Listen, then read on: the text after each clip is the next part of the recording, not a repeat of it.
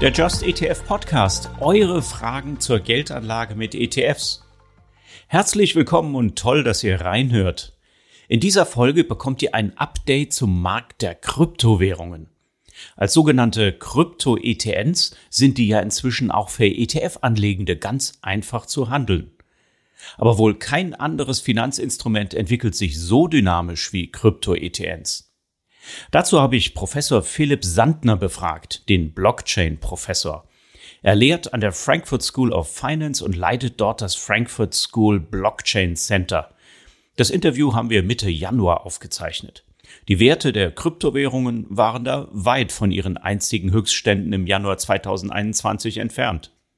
Philipp hat so einige überraschende Antworten zur künftigen Bedeutung von Bitcoin als Währung und Wertanlage. Stichwort Inflation und auch zum Energieverbrauch des Bitcoin-Mining.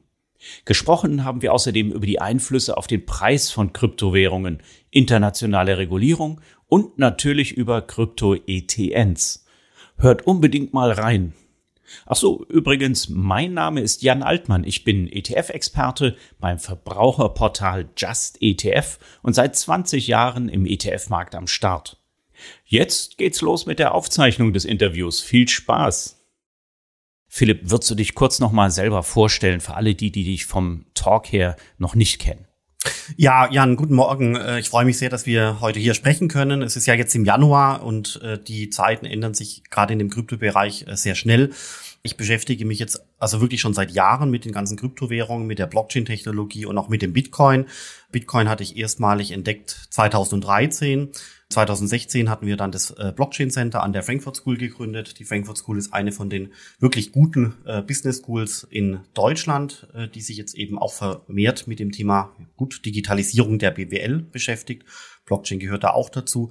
Und zusätzlich dazu haben wir in unserem Bereich an dem Blockchain Center noch zahlreiche andere Initiativen gestartet. Ja, die Digital Euro Association, da geht es um den digitalen Euro. Dann die ITSA, da geht es um DeFi Tokens, also Decentralized Finance. Und äh, ich bin auch noch in der Praxis äh, aktiv. Ich bin zum Beispiel noch äh, bei der Blockchain Founders Group. Da geht es um Investitionen in Blockchain Startups, also Venture Capital. Und bei 21E6, das ist quasi ein Crypto Investment Advisor in der Schweiz. Also ich versuche sowohl die Wissenschaft wie auch die Praxis zu überbrücken, um letztendlich halt auch ja die aktuellen Trends zu erfahren. Ich glaube, man würde die aktuellen Trends verpassen, wenn man sich nur mit der Wissenschaft beschäftigt, weil die ganze Thematik Blockchain ganz, ganz, ganz stark aus der Praxis getrieben wird von Hunderten von Startups, Tausenden von Freelancern und so weiter und so fort. Das führt ja auch dazu, dass es eigentlich ganz wenige große Firmen gibt, die börsennotiert sind, die sich mit der Technologie alleinig beschäftigen. Ja, also es ist eine Heerschar von Freelancern und Startups weltweit, die sich mit dem Thema beschäftigen und über die Kryptowährungen kann man eben, wenn man daran glaubt, investieren. Also super, dass wir dich als Experten hier dabei haben. Sprechen wir doch gleich mal über die Markteinschätzung. Wir wollten so eine Art Update geben. Bitcoin, Ether, viele andere Kryptowährungen haben stark an Wert verloren jetzt gegenüber den letzten Höchstständen. Es gibt wieder Mutmaßungen, dass der Bitcoin auf äh, einen Wert von 100.000 Dollar äquivalent äh, steigen würde. Andere reden von Millionen. Dann gibt es schon wieder ganz viele Pessimisten, die den Bitcoin tot glauben. Also es ist ganz schwer überhaupt zu begreifen, warum die Kurse da schwanken. Also mir kommt da in den Sinn, die Miner haben vielleicht unterschiedliche Kapazitäten. Es gibt regulatorische Unsicherheiten. Angebot und Nachfrage und der Glaube der Anleger an die Kryptowährung spielt natürlich eine große Rolle. Vielleicht sogar die Energiepreise. Hast du da eine Idee, wie man den Kryptomarkt überhaupt einschätzen könnte? Also bisschen schon, aber äh, man muss dazu sagen, das ist halt wirklich alles äh, mit einer gewissen Spekulation unterliegen, weil man niemand kann da in die Zukunft schauen, man kann gewisse Megatrends analysieren und die Verbreitung der Technologie analysieren, aber warum jetzt der Bitcoin-Preis heute oder morgen oder nächste Woche oder übernächste Woche steigt oder fällt, ist, ist schwierig oder eigentlich gar nicht äh, vorherzusagen, weil es einfach zu diffus ist, was hier passiert. Und ich glaube, um einfach konkret auf deine Frage zu antworten, man muss ganz signifikant unterscheiden zwischen der kurzfristigen Marktlage und der langfristigen Marktlage. Kurzfristig gibt's Volatilitäten nach oben und nach unten, getrieben durch regulatorische Eingriffe, wie wir es letztes Jahr in China gesehen haben, teilweise auch in der Türkei, dann aber auch positive Entwicklungen wie in El Salvador, wo Bitcoin äh, offizielles Zahlungsmittel wird und so weiter und so fort. Das sind quasi kurzfristige Effekte, die den Preis sehr stark verändern. Manchmal gibt es auch Veränderungen, die man nicht genau zuordnen kann, aber die Volatilität auf kurzfristiger Basis ist enorm. Und kurzfristig meint hier nicht nur Stunden, sondern schon auch Tage und Wochen. Und deswegen ist diese langfristige Perspektive so wichtig. Langfristig bedeutet hier beim Bitcoin äh, ehrlich gesagt eher Jahre oder auch mehrere Jahre. Und hier kann man schon beobachten, dass äh, Bitcoin genauso wie alle anderen Kryptowährungen sich ähm, weiterhin verbreitet. Das sieht man zum Beispiel anhand der aktiven Wallet-Adressen, die in Betrieb sind. Es werden zunehmend mehr, nicht weniger. Daraus kann man schließen, dass der Bitcoin sich ganz langsam weiter verbreitet, wie andere Kryptowährungen natürlich auch. Und deswegen glaube ich, dass wir eigentlich zwei ganz große Treiber haben, die die Kryptowährungen ja verändern. Das eine ist das Thema Adoption. Die Leute erkennen den Mehrwert von Kryptowährungen, von Bitcoin und so weiter und so fort und finden das gut und fangen dann an, die Technologie zu adoptieren und äh, letztendlich dort teilweise auch zu investieren. Das ist eine ganz normale Technologieadoption, die sich aber über Jahre hinweg erstreckt. Das ist wie bei einem Smartphone auch. Es gab das Smartphone 1, dann kam das Smartphone 2, 3, 4, inzwischen sind wir bei 13, 14, 15 angekommen ähm, und es hat halt 15 Jahre gedauert. Inzwischen ist die Diffusion aber bei 100 Prozent. Und bei Bitcoin sind wir von der Diffusion her vielleicht bei einem Prozent oder sowas, ganz am Anfang. Aber, aber dafür würde jetzt der Anstieg bei der Zahl der Wallets zum Beispiel sprechen, oder? Ja, ganz genau richtig. Daran kann man so ein bisschen erkennen, dass die Technologie ganz langsam diffundiert. Und was ist der Mehrwert von dem Bitcoin? Kann man auch an der Stelle vielleicht kurz darlegen. Bitcoin ermöglicht es in einer unbeschränkten Weise, Werte zu besitzen, zu transportieren und auch zu transferieren. Das heißt, Niemand kann mich davon abhalten, einen Bitcoin zu besitzen oder zu transportieren. Das ist was, was wir in Deutschland hierzu teilweise gar nicht richtig schätzen können, weil wir haben hier ein vernünftiges System in Europa mit guten Institutionen.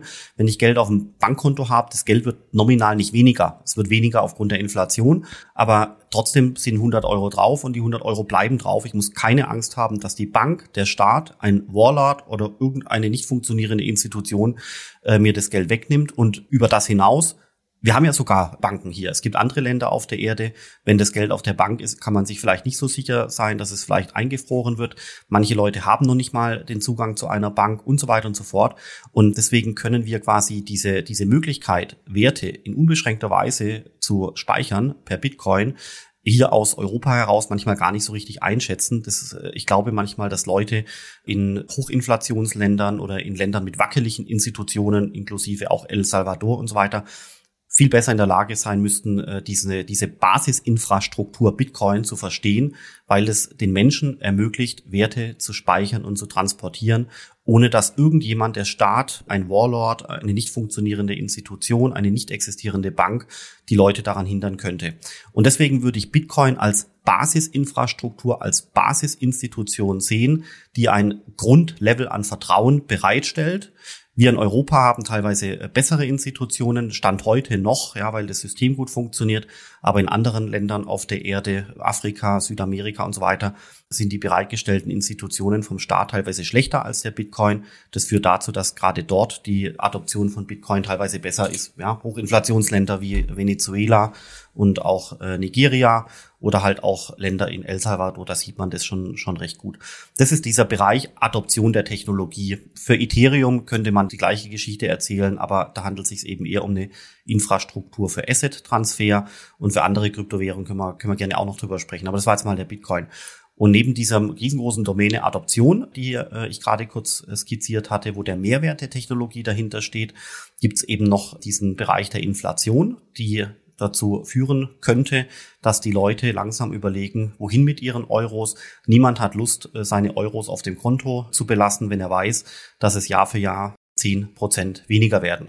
Die Leute haben jetzt gerade das, das Jahr 2021 geschlossen. Vielleicht geht es jetzt so langsam in die Gehaltsverhandlungen. Einfach hier aufgepasst. Aufgrund der Inflation müsste jeder hier, der zuhört, automatisch schon mal fünf bis zehn Prozent mehr Gehalt bekommen, nur um den Inflationsausgleich herzustellen, um quasi die gestiegene Kaufkraft zu kompensieren. Und wenn ich fünf bis zehn Prozent mehr Gehalt bekomme, dann bin ich quasi von der Kaufkraft her im Sinne von, ich kaufe Benzin, Öl, Essen, Holz und so weiter, dann bin ich bei null. Und die echte Gehaltserhöhung, die tritt ja erst dann ein, wenn ich plötzlich 20 Prozent mehr bekomme im Vergleich zum Vorjahr. Also äh, das ist wirklich, es betrifft mich, das betrifft vielleicht auch Divjan, das betrifft ganz viele Hörer. Äh, wenn also es ist natürlich notiert jetzt. Ne? ja, aber es ist die Wahrheit, es ist die Wahrheit. Ja, Wenn ich quasi äh, sage, okay, ja gut, drei Prozent Gehaltserhöhung, das ist ganz toll, äh, dann habe ich einen Nettoverlust im Sinne von Kaufkraft von vier Prozent, verdiene ich weniger als letztes Jahr. Und das ist halt, also an solchen Beispielen wird das Thema Inflation meines Erachtens sehr plastisch. Und wenn die Leute das äh, Euro-Cash auf dem Konto liegen haben, dann wird es eben von der Kaufkraft her weniger, obwohl weiterhin die 1000 Euro auf dem Konto bleiben. Und diese Überlegung führt halt hier und da schon erste Leute dazu zu überlegen, was können sie mit dem Geld machen? Ja, sollen sie Bitcoin kaufen oder Immobilien oder Aktien oder was auch immer? Und ich könnte mir schon vorstellen, dass äh, diese Inflation, die jetzt da ist, die sich auch angedeutet hat. Da kann die EZB sagen, was sie will, aber das hat sich angedeutet äh, seit Herbst letzten Jahres. Die bleibt ja auch da, die kann man auch nicht mehr wegreden. Das heißt, dieser Fakt äh, wird in den Köpfen der Menschen dazu führen, dass manche Leute überlegen, wohin mit dem Euro? Ja, wenn der Euro zwar noch zum Bezahlen eingesetzt werden kann im Supermarkt, aber eben kein guter Wertspeicher mehr ist aufgrund der Inflation, dann werden die Leute natürlich den Euro zum Bezahlen nutzen. Ja, der Tanke, Espresso, Pizza, alles. Aber die Leute werden sich überlegen, ob sie einen Teil ihres Wertes in anderen Assets speichern. Ja, wie vorher schon gesagt, Aktien, Immobilien. Und da gehört der Bitcoin aus meiner Sicht auch gut dazu. Das heißt, die ursprünglich mal angedachte Zahlungsfunktion des Bitcoin, die tritt völlig in den Hintergrund, sondern das wird eher als Wertspeicher künftig verwendet werden. Ist das deine These? Mm, also ja, schon, aber auch mit einem Aber. Also für, ich glaube, für unsere Welt hier in Europa macht es total viel Sinn, weil wir haben halt relativ wenige Bitcoin-Akzeptanzstellen in Deutschland, also extremst wenige. Und gleichzeitig kannst du mit dem Euro an jeder Tankstelle, an jedem Kiosk überall bezahlen, inzwischen sogar als Kreditkarte. Ja, das heißt also, der Bitcoin ist kein Zahlungsmedium in Deutschland. Deswegen würde ich das unterschreiben, was du gesagt hast. Der Bitcoin könnte eher zu einem Art Wertspeicher werden. Aber in anderen Ländern ist es eben anders. Also gerade in El Salvador zum Beispiel wurde der Bitcoin ja in den Stand eines gesetzlichen Zahlungsmittels erhoben. Und dort hat der Taxifahrer, der Kioskbesitzer, der Restaurantbesucher die Möglichkeit, ob er in Bitcoin oder in US-Dollar bezahlt mit der digitalen App. Und der Betreiber des Restaurants hat auch die Möglichkeit, ob er Euro oder Bitcoin empfängt und ob er den Euro in Bitcoin tauscht oder den Bitcoin in US-Dollar tauscht. Also dort ist es quasi anders. Es kommt wirklich drauf an, mit welchem Kontext man zu tun hat. Also während jetzt El Salvador den Bitcoin umarmt, hat ja das bevölkerungsreichste Land äh, der Erde, nämlich China, den Bitcoin quasi verboten und entzieht äh, die Möglichkeiten zur Nutzung auch von der Bevölkerung. Ist das tatsächlich so, dass du trotzdem noch in Bitcoin investiert sein könntest, dass also China gar nichts dagegen machen kann? Hast du da einen Einblick? Hm, also ja, schon für die für die technisch gut ausgebildeten Leute, die können äh, natürlich mit äh, Wallet-Strukturen ihre Bitcoins trotzdem speichern, die können mit VPN-Services ihre IP-Adresse verschleiern und so weiter und so fort. Aber trotzdem muss man da schon ehrlich sein und sagen, wenn der Staat es verbietet, dann schwindet natürlich jetzt gerade aus China natürlich äh, ganz, ganz, ganz viel Nachfrage. Es sind hunderttausende Menschen, die dann eben vielleicht doch die Sorge haben, dass sie gegen etwaige chinesische Gesetze verstoßen und es dann doch eben besser lassen. Es ist halt nicht jeder ein Informatiker, der für sich selber irgendwelche VPN-Channels aufsetzen kann, um IP-Adressen zu verschleiern. Das ist einfach Fakt. Und deswegen bricht tatsächlich da aus China einiges an Nachfrage weg. Ich glaube, dass ich, dass das eine Entwicklung ist, die hat auch die letzten Monate angehalten. Im Mai kam ja das Verbot, dann ging es noch weiter mit weiteren äh, Eingriffen regulatorischer Art dann schauen sich das die Leute erstmal an, ob es wirklich dann auch durchgesetzt wird. Dann haben die Leute in China gesehen, dass es durchgesetzt äh, wird, dass es, dass die Regierung das ernst meint. Und in der Folge haben sicherlich viele tausende Leute in China dann auch begonnen, Teile ihrer Bitcoin-Bestände zu verkaufen. Ja, aus, äh, aus verschiedenen Gründen. Und ich glaube, dass das auch ehrlich gesagt der Grund ist, warum wir momentan äh, den Bitcoin-Preis haben absacken sehen. Ich glaube, das ist zu einem gewissen Teil äh, Verkaufsdruck, der da aus chinesischer Hand äh, stammt. Es ist wirklich schwierig, das zu, zu erhärten und zu beweisen, aber es ist so ein, äh, so ein Bauchgefühl. Ist ja auch ganz, wär, wäre ja auch logisch im Sinne der Angebots- und Nachfrage-Logik. Also halten wir mal fest, regulatorische Änderungen können also durchaus einen großen Einfluss darauf haben, wenn sich ganze Länder pro oder contra zum Bitcoin beziehungsweise überhaupt zur Kryptowährungen verhalten. Kommen wir mal ganz kurz noch zum Bitcoin zum Proof of Work. Also Bitcoin-Transaktionen sind ja tatsächlich nur möglich mit entsprechend hohem Energieeinsatz und auch das Schaffen neuer Coins. Und das hat sich bislang auch nicht geändert und es will wohl auch niemand ändern. Während es bei der Kryptowährung Ether, die zum Ethereum-Netzwerk gehört, ja geändert werden soll. Ja, da geht man dann über zum Proof-of-Stake-Verfahren. Das ist ein deutlich äh, weniger in, energieintensives Verfahren und auch die meisten anderen Kryptowährungen, korrigiere mich, wenn ich falsch liege, arbeiten nicht mit Proof of Work. Das heißt, bei Bitcoin wird es bleiben. Der hohe Energieeinsatz wird künftig weiterhin notwendig sein. Gibt natürlich auch jetzt Ansätze, da mehr grüne Energie zu verwenden, aber hat nicht auch die gesamte Energiesituation im Augenblick, die ja auch die Inflation treibt, einen Einfluss auf das Schöpfen neuer Coins? Ja, ist eine ganz Angebot gute Frage und, und äh, auch eine ganz spannende Diskussion. Du hast aber eigentlich muss ich wenig dazu sagen, Jan. Du hast es sehr gut zusammengefasst. Ich äh, stimme da genau richtig äh, zu. Es gibt verschiedene Blockchain-Netzwerke, die haben unterschiedliche Konsensmechanismen. Meines Erachtens äh, kann man nicht pauschal sagen, dass ein Mechanismus besser ist als der andere, sondern die haben eben einfach unterschiedliche ja, Rationals, unterschiedliche Gründe, warum sie besser oder schlechter sein sollen. Und äh, bei Proof of Stake ist es tatsächlich so, der Benefit hier bei Ethereum und bei anderen Netzwerken, die das einsetzen, ist tatsächlich der relativ geringe Stromverbrauch. Aber es gibt auch große Nachteile bei Ethereum, weil eben bei Ethereum quasi das so indirekt gebaut ist wie bei einer Firma, die börsennotiert ist. Ja, da gibt's quasi Leute, denen gehört die Firma. Das sind dann die Leute, die staken.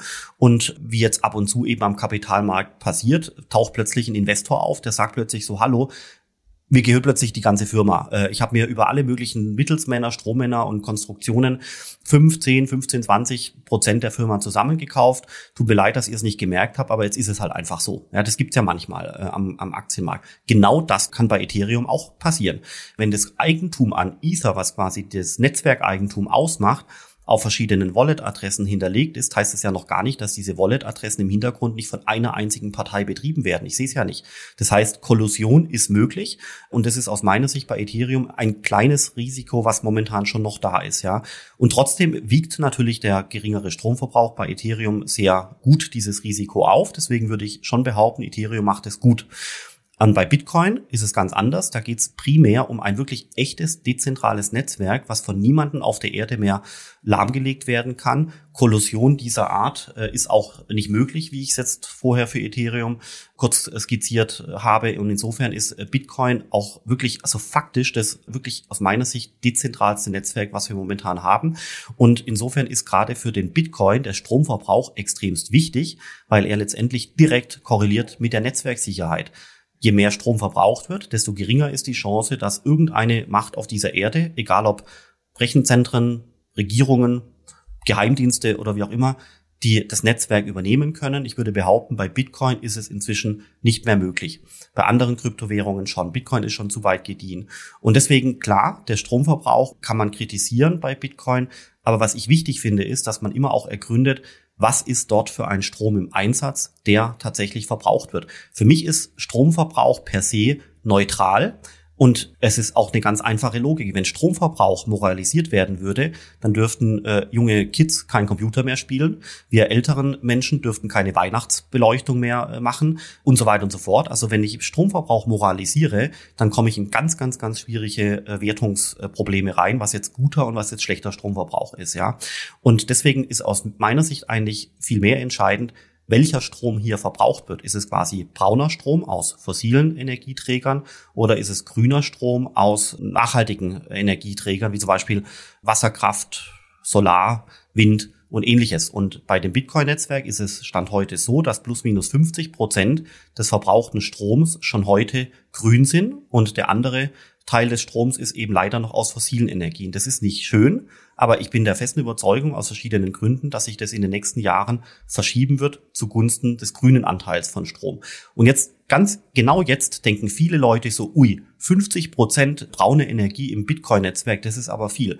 Die Leute, die das denken, bitte mal kurz googeln was der Stromprofil von Deutschland ist. Das ist nämlich genau der gleiche. Die deutsche Kilowattstunde, die jetzt gerade hier aus der Steckdose kommt, hat ungefähr Pi mal Daumen an bestimmten Tagen 50 Prozent grün, 50 Prozent braun. Das ist exakt das gleiche. Aber wir meinen eben aufgrund der Medienberichterstattung und aufgrund der Windräder, die wir auf Autobahnfahrten durch Deutschland sehen, meinen wir, dass wir schon sehr viel grüner sind. Sind wir aber nicht. In Europa sind bestimmte Länder grün, wie zum Beispiel Frankreich, ähm, also grün im Sinne von CO2-Abdruck, ja. Frankreich wegen äh, der Nuklearthematik, Norwegen wegen der Wasserkraft und, und so weiter und so fort.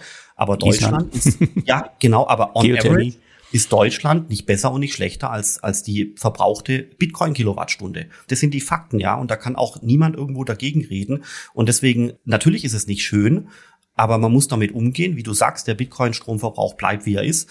Aber ich habe äh, wirklich die große Hoffnung, gibt äh, Gründe dafür, dass der Anteil der grünen Energie im Bitcoin-Netzwerk steigt und damit der CO2-Footprint des Bitcoin-Netzwerks über die Zeit hinweg fällt.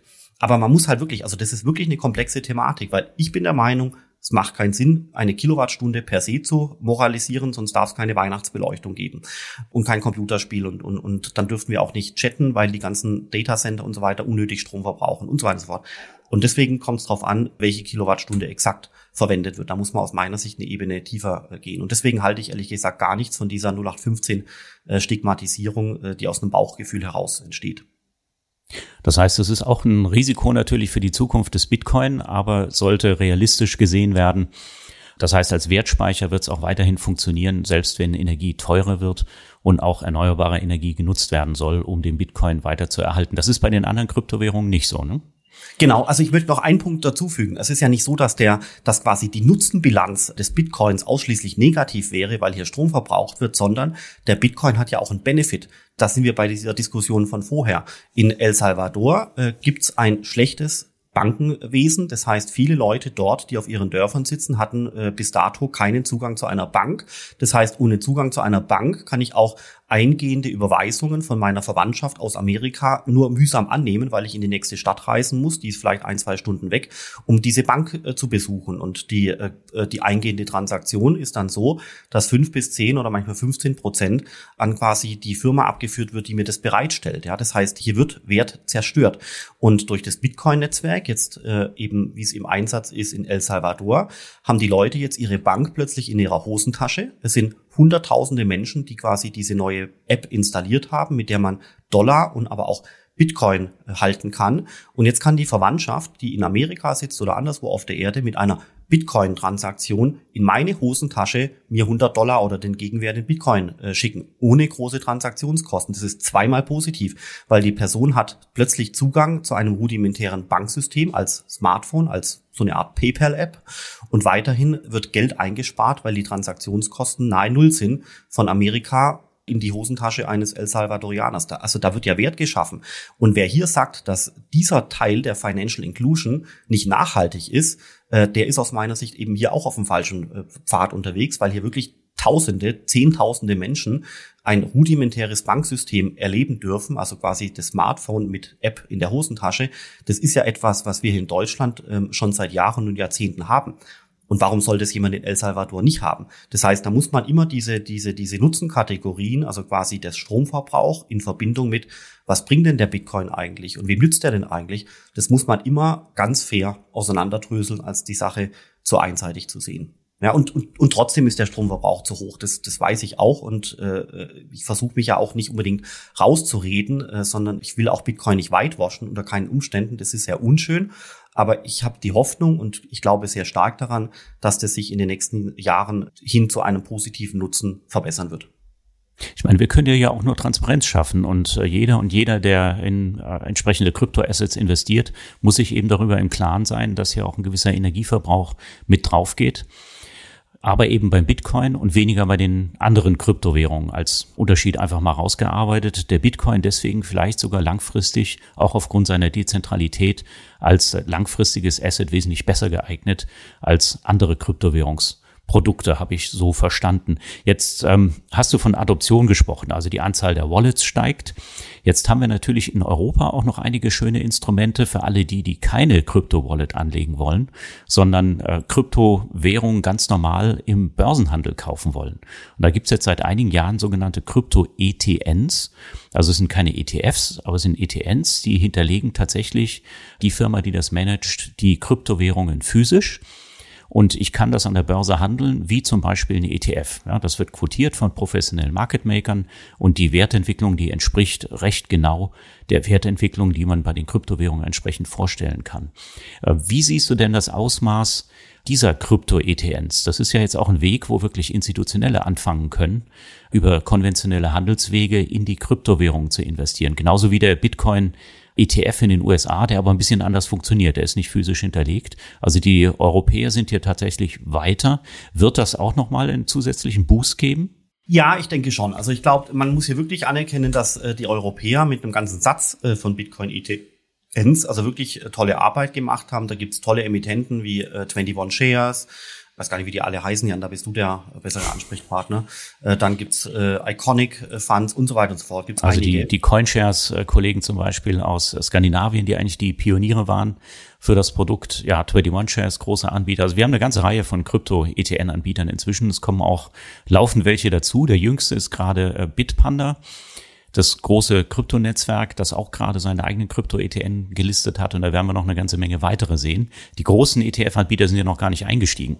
Richtig, also wobei auch da gibt's schon erste äh, Interessensbekundungen, wenn man das, wenn man da versucht, zwischen den Zeilen zu lesen. Also das ist ein wachsender Markt, ich glaube, das kann man definitiv festhalten. Und ich glaube, aus Investitionsgründen im Sinne eines Portfolios macht es unglaublich viel Sinn, äh, sich mit den Bitcoin-ETNs zu beschäftigen. Der, ich glaube, der gute Investor würde vielleicht nicht einen Bitcoin-ETN rauspicken, sondern vielleicht gleich zwei, drei. Vielleicht auch aus Risikogesichtspunkten äh, für den Fall, dass eben doch mal technische Probleme mit der Verwahrung von Bitcoins im Hintergrund auftauchen und so weiter und so fort. Und ich glaube, zum Einstieg, auch für die Portfoliologik, ist das äh, wirklich eine, eine ganz tolle Sache, vor allem auch für die Leute, die vielleicht schon ein Portfolio haben bei irgendeiner Online-Bank, bei irgendeinem Neo-Broker oder irgendwo und einfach wirklich unkompliziert, weil sie wenig Zeit haben und sich auch nicht mehr der Technik beschäftigen wollen, trotzdem in irgendeiner Weise an diesem äh, Bitcoin-Thema äh, sich beteiligen wollen und möglicherweise eben auch die entsprechenden äh, Portfoliometriken äh, verbessern möchten, weil sich eben die Portfoliometrik, wenn Bitcoin drin ist, sich äh, verbessert aufgrund einer besseren Sharp Ratio und so weiter und so fort. Da gibt es ja viele gute Aspekte. Nur, es hat einen Nachteil, wenn ich das so sagen darf, Jan, nämlich für Leute, die sich inhaltlich mit dem Thema beschäftigen wollen, kann es wirklich sinnvoll sein, den Bitcoin in Anführungszeichen physisch selber zu besitzen, auf einem Wallet, auf einem USB-Stick oder anderswo, zumindest ein bisschen davon, um letztendlich halt auch dieses Learning äh, zu haben. Was habe ich denn eigentlich jetzt gekauft? Was ist da auf meinem USB-Stick? wie kann ich damit umgehen und so weiter und so fort.